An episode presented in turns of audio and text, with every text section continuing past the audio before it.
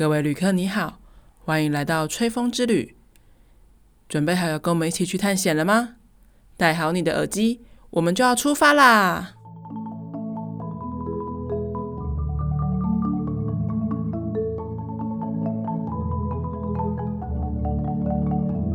！Hello，大家好，欢迎收听音乐吹吹风，我是主持人 Joy。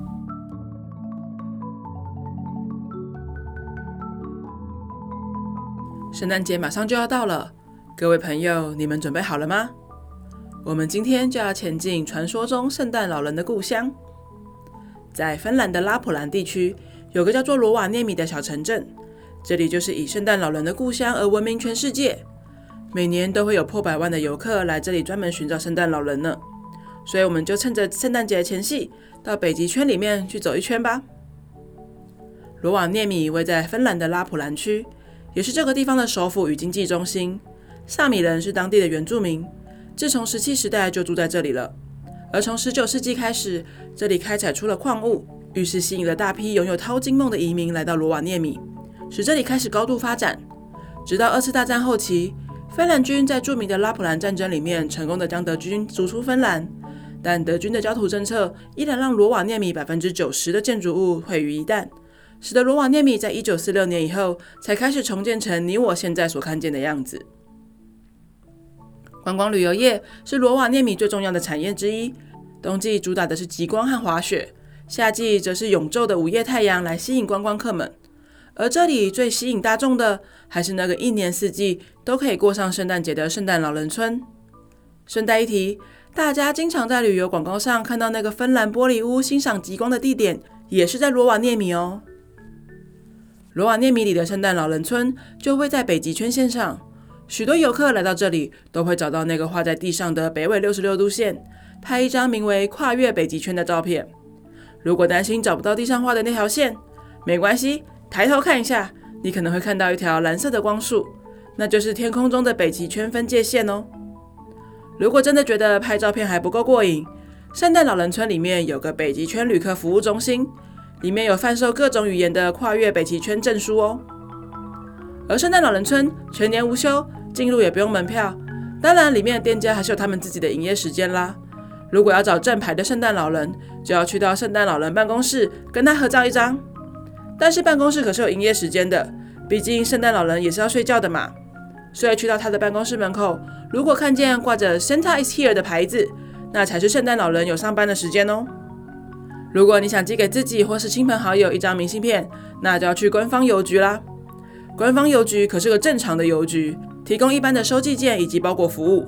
但如果你想要在隔年的圣诞节收到来自圣诞老人村的祝福，也可以特别投入明年圣诞节寄送的邮筒哦。这里还提供一项特别的付费需求，那就是花钱请圣诞老人寄明信片给你。我想在这里工作的圣诞老人肯定写了很多字，但也赚了不少钱吧。据说圣诞老人一年大约会收到五十万封来自世界各地的信，所以邮局里面也有很多小精灵会帮助圣诞老人读信还有回信呢。在官方邮局的门口还有一个著名的打卡景点，那是一根柱子，是一根标注着有许多世界大城市与圣诞老人村之间的距离，而最上方的就是距离圣诞老人村有七千八百零六公里远的台北呢。除此之外，这里还有跟雪橇犬玩乐的哈士奇公园和麋鹿公园。还可以体验雪地摩托车和狗拉雪橇，当然还有许多餐厅、酒馆、度假村，还有纪念品店，真的是不小心就会买到失心疯哦。这里就像是小型的游乐园一样，游客们甚至还可以选择住在圣诞老人村里面的旅馆，方便随时去找圣诞老人泡杯茶呢。而到底为什么圣诞老人的故乡会在这里呢？关于圣诞老人的传说有很多。大部分的人所熟知的传说，都是西元四世纪的土耳其主教圣尼古拉 （Saint Nicholas）。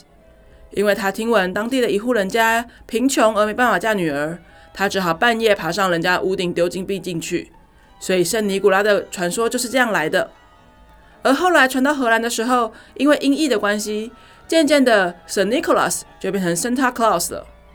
但现在，荷兰、比利时还有法国东北部地区都还有庆祝十二月六号圣尼古拉节的习惯呢。而争论自己是圣诞老人的故乡国家有很多。虽然我们都知道圣尼古拉来自土耳其，但是一个冬天几乎不下雪的地方，实在很难说服大家这里有圣诞老人呢。于是各个在北极圈内的国家都有关于圣诞老人的传说。在芬兰地区，因为有着一座耳朵山与俄罗斯为界，所以这里有一位儿童电台主持人就从耳朵山获得了灵感，告诉全芬兰的小孩，圣诞老人与两万只麋鹿住在耳朵山，因为耳朵山可以听见全世界小孩的愿望哦。而直到一九九五年，当时的联合国秘书长写了一封寄给圣诞老人的贺卡，就寄往了芬兰的罗瓦涅米。于是这里就变成联合国认证的圣诞老人故乡了。然而，除了圣诞老人村，在罗瓦涅米还有什么有趣好玩的呢？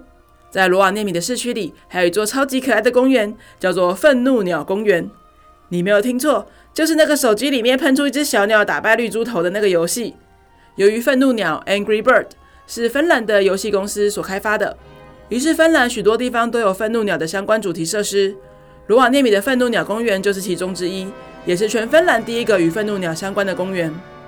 这里是全年无休、免费进入的公园，其中包含溜滑梯、沙地、秋千、滑轮设施，还有一个超大型弹弓，各种小时候在公园里面玩的东西，这里边都有，根本就是来回味童年的。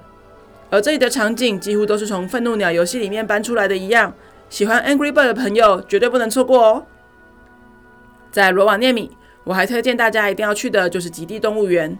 这个 Ranua 野生动物园是芬兰最北的动物园，建造在森林里面，环境超级优美，走进去就好像进入一个梦幻世界一样。而既然都叫极地动物园了，这里必看的就是来自北极圈的动物们啦。不管是北极熊、狐狸、山猫、野猪、麋鹿，还是猫头鹰，都是这里的大明星呢。而动物园里面还有一间 Ice Bar，里面的桌椅和吧台都是用冰制成的，非常值得一去哦。今天的节目就到这里告一个段落啦，希望你会喜欢。你今天听到的背景音乐是芬兰国宝音乐家西贝流士所写的交响诗《塔比欧拉》，讲述的是芬兰神话的森林之神塔比欧的住所。想象北国神秘的森林里面有着神秘的大神，还有许多在暗处涌动的精灵。非常适合今天的主题呢。如果你是跟我一样童心未泯的大小孩，一定会超喜欢罗瓦涅米的，因为这里每一个角落都像是童话世界一般啊。如果你依然相信有圣诞老人来到这里，你绝对可以梦想成真哦。